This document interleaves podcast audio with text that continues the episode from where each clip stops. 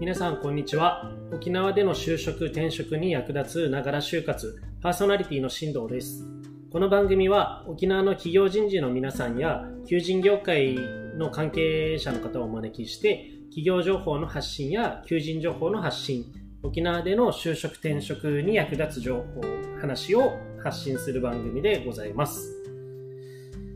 えー、試行錯誤で配信をしておりまして、本当はですね、第1回、第2回とこう日付を空けてこう予約配信みたいなことをしていきたかったんですけども、現状それのやり方もよく分かっておらず、2回目の配信まで一気に流しちゃったというか、投稿しちゃったような状態です。で、今回のやつも、どうあの予約配信の仕方が分かれば予約投稿したいと思うんですけども、そのまま投稿してるかもしれません。えっと、今日のお話はですね、3回目でございまして、ながら就活を始めた経緯、理由みたいなところをお話しできればと思っております。えっと、私がですね、あの、まあ、第1回目、第2回目の放送でもお話ししましたが、沖縄の企業の採用活動支援を長らくやってきておりましたので、あの、まあ、なんですかね、日頃やってる仕事と関わりがある内容と、なわけです。あの、このながら就活がですね。え、ー、と、2回目の放送でもお話ししたんですけども、学生さんの就職活動のやり方っていうのが、えー、もうこの10、まあ、5年、10年ぐらいで随分とこう変わってきています。えーと、10年前とかであればですね、えー、そのいわゆるリクナビとかマイナビに、まあ、自分のこうプロフィールを登録してそこに企業の掲載がたくさん集まっているのでそこの中から、まあ、検索をかけて好きな会社を見つけて応募して採用されてみたいなところがもう一般的というかもうほとんどそのような形しかなかったです。で、それがですね、この5、6年かなぐらいで、えーと、もうあのいろんなやり方が出てきています。えーと代表的なところでいくと、ダイレクトリクルーティングと言われたりするんですけども、えー、まあ、大学の近くにですね、え学生の利用無料のカフェ、カフェとか、まあ、なんですかね、電源があって、こう、Wi-Fi が使えてフリードリンクで、まあ、学生自由に使っていいですよ、みたいなこう場所が、あのー、全国でこうあってですね、そういったところ、まあ、学生向けにこう開放されているので、えーと、学生がま自由に使って、で、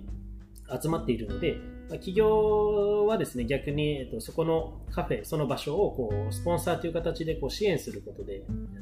のまあ、そこを使っている学生向けに自社の企業情報を発信できたり、まあ、接点を持つことができるわけです。で、えっと、最近だとですね、あの学生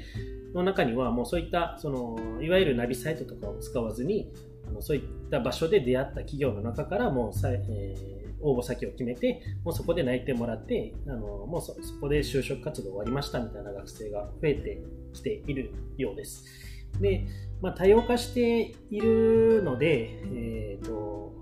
これからでこれからですね、新しいその就職活動、まあ、企業情報の収集の場所として、こういうあの音声メディア、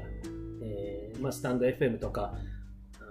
アップルのポッドキャストとかですね、えっとまあ、いろいろあると、 Voicy とかいろいろあの今出てきているので、こういった音声メディアで企業情報を知って、まあ、求人情報を知って、それをきっかけに応募して、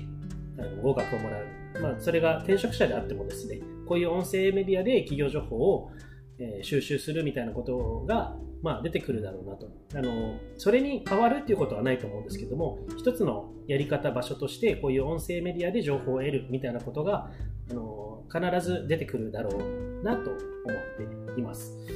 で、えっ、と、まあ、ながら就活始めたきっかけはそれですね。えっ、と、就職活動、転職活動の、まあ、やり方、情報収集のやり仕方が、まあ、多様化するであろうというところで、まあ、そこの音声メディアというところで沖縄のエリアに特化して、えやってみようと思ったのが、まあ、この番組を始めたきっかけです。まあ、あとは、あの、2021年新年明けましたので、まあ、何か新しいことにチャレンジしてみようと思い、まあ、YouTube とかでですね、いろんな方が、これからは音声メディアが来るとかですね、2021年は音声メディア、音声配信の元年ですとか、まあ、そういった言われ方をしているのをこういろいろ見ていたので、まあ、音声メディア挑戦してみようと思った次第でございます。えー、今回の配信は、ここまでにしておきます。それではまた次回お会いしましょう。